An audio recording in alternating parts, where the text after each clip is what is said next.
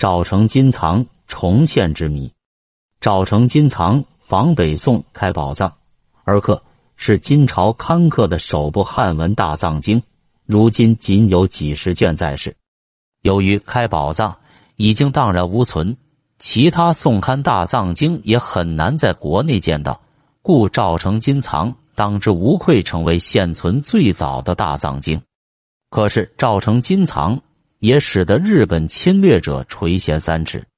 一九四九年，国宝赵成金藏落户北京图书馆，期间发生了多少可歌可泣的动人事迹？随着影印技术传进中国后，上一个世纪四十年代，上海的文化界打算影印出版宋刻大藏经。大藏经的刻印始于北宋开宝年间，北宋的统治者根据唐代的。开元释教录编写刻印了《开宝大藏经》，开宝藏的影响很大，可是由于卷帙巨大，印制的数量不多。其后有一些寺院就在开宝藏的基础上进行翻刻，翻刻时又把许多唐开元以后的已经编入。当时比较著名的有崇宁藏、契沙藏等。辽和金受此影响，也刻印了契丹藏、金藏。元、明清三代也相沿刻印大藏经，可是由于各种天灾人祸，在近现代已经很难一见宋版大藏经的真容了。因此，上海的文化界、出版界、佛教界计划编辑和影印宋藏一真。可是，宋代遗留的大藏经究竟还有多少？人们的心中并不十分清楚。于是，决定由和尚范成进行访求。示范成当然熟悉全国的各大名刹。一九三三年春，他西行来到山西省的洪洞县，引出赵成金藏的发现和该书后来遭受的一系列的磨难经历。山西省的洪洞县古称赵城，这里有座广胜寺，寺内的琉璃塔七色生辉，人们称之为飞虹塔。它是我国现存最早最完整的一座琉璃塔。更由于这里藏着价值连城的赵成金藏声名远扬，赵成金藏所访刻的北宋开宝藏近万册，是金朝刊刻的首部汉文大藏经，如今仅有几十卷在世。由于开宝藏已经荡然无存，其他宋刊大藏经也很难在国内见到，故赵成金藏当之无愧成为现存最早的大藏经。原有约七千卷，经卷按千字文编号，始于天字，终于己字。赵成金藏刊于金代平水（今山西临汾）一带，而平水是当时全国著名的刻书中心，其刊刻一经一良，自属珍品。说到赵成金藏的刊刻，还颇有一个感天的泣鬼神的故事。金代潞州（今山西长治）。有个崔法珍，又名崔法的女子，笃信佛教，极想刻印一套开宝藏，但乏于资金，他便毅然决然的砍去自己的一条肩膀，四处讲法募捐，听众极度感动，尤其是以晋南为中心的百姓纷纷捐助，有人被感动的卖掉家产以资助崔法珍刻经的义举。崔法珍把募捐所得全部用于刊刻大藏经，按照开宝藏的内容和摆饰，前后近三十年，到金大定十八年（一千一百七十八）刊刻好。之后，他正式受戒出家为尼，还受到皇上嘉奖。后来，这部赵成金藏由界州天宁寺转移到广胜寺，先后珍藏在弥勒殿和飞虹塔。这一放就是七百多年。相传历任新县官赴任，首件事便是前往飞鸿塔贴张布告，无论何人不得登塔。赵成金藏发现后，范成想方设法与商务印书馆取得联系，使得一部分经卷影印成册。这些经册取名为《宋藏遗珍》。范成传历代雕印大藏经略时，将广胜寺的藏经定名。赵成金藏，赵成金藏的发现和宋藏遗珍的出版，轰动了国内外的佛教界、知识界。北平图书馆从书商手中收购百余卷经卷，可见当时一些人从广胜寺偷走经卷，往北平出售。一九三四年，南京真的学院派蒋维新专程前往广胜寺，一路风雨泥泞，害得蒋维新眼疾十余日才愈。蒋维新连续工作四十天，撰成《金藏雕印史末考》，发表于。《国风》杂志第五卷十二号，赵成金藏发现也使得日本侵略者垂涎三尺，蠢蠢欲动。一九三六年，一个日本团体到赵城考察了几天，便向广胜寺的长老论起了购买这部藏经的买卖，但以失败而终。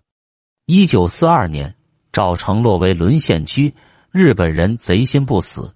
日本侵略军就驻扎在离广胜寺不远的道觉村，提出一因一例三月十八日庙会要登塔游览的要求，做起近水楼台先得月的痴梦。赵成金藏岌岌可危，赵成金藏危在旦夕的消息传到后方延安，朱德总司令电告赵城县委迅速果断安全保护好大藏经。三月十三日，赵城县委立即部署。下午奔赴广胜寺，晚上组织抢救。县委书记李锡林与赵城县有名的抗日英雄游击队队长许生方经过再三斡旋，最后作出保证：电报是我军朱总司令发的。倘若您不放心，将来经卷运到大后方后，可以让朱总司令给您打个收条。才征得利空住持同意转移经卷。利空俗名任重。后改为任仲远，曾三任行政区长，又三任县长。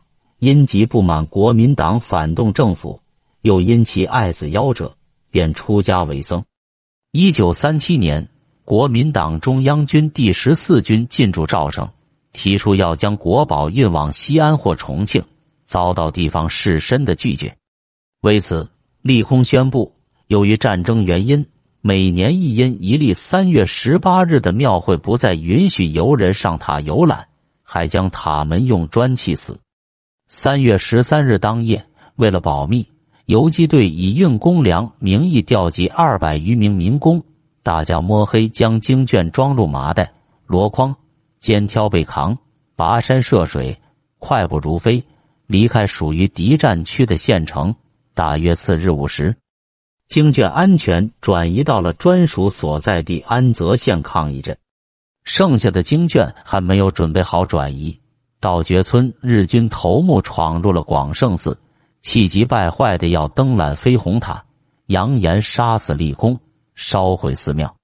日军头目是从武官姓陈，临汾人，尚存一点良心，从中做了周旋，才免了人死物亡的惨剧发生。立空柱持续与周旋，悄然派僧徒赶往县城告急。县委立即向上请求，太岳军区司令员陈庚即令二分区基干营一连全速前进，于夜半时分配合抢运所有剩余经卷。日军全面扑来，顿时枪声四起，战斗激烈。一连战士拖住了日军的劫掠企图，使得所有经卷相聚抗议阵。在这场保护民族珍宝的战斗中，八名八路军战士英勇献身。日军不甘罢休，疯狂反扑，对抗一阵轮番扫荡。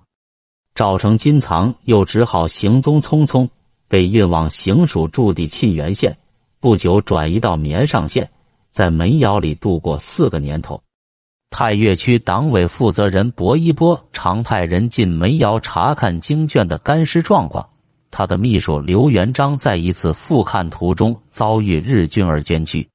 抗日战争胜利后的次年，即一九四六年，太岳行署的领导前往煤窑查看经卷时，发现一些经卷已发生霉变。赵成金藏诱他征途，被安放到晋冀鲁豫边区政府驻地涉县内的温村的天主教堂。这年秋。张文教从北方大学被该校校长范文澜专门派调来做赵成金藏的护理工作，在二年多的时间里，他悉心工作。此地虽离他的老家不远，他从未离开经卷。张文教把经卷主本平摊在炕上，用锯末暖炕来烘出霉湿。后来亲自一人把四十二箱的赵成金藏搬到长乐村里的一家地主的阁楼。这一类使得他肺病复发，经常吐血。一九四九年四月，正在太原休养的张文交一接到华北地区人民政府要求他护送赵成金葬到北平（今北京）的电报，马上执行任务，先用马车、牛车运送赵成金藏到歙县县城，再用小火车运往邯郸。当时京汉铁路不通车，他就雇用汽车。一路颠簸厉害，他一直睡在汽车上守护，安全运抵北平，交给北平图书馆（今中国国家图书馆）。国宝赵成金藏落户北京图书馆，受到贵宾般的待遇。先是择优展览，人们驻足观赏，也希望残卷早日修复。全国佛教协会副会长聚赞法师发动佛众捐赠予赵成金藏颜色。质地相同的高级广西棉纸数万张，北京图书馆一再增援做，赵成金藏了的揭表工作，特别是请来的琉璃厂四位高师十余年苦干不已。到一九六四年，四千八百余卷受损的经卷修复一新，由于修复细心和技术高超，以致难分辨出修复痕迹。这些经卷现藏于中国国家图书馆善本部。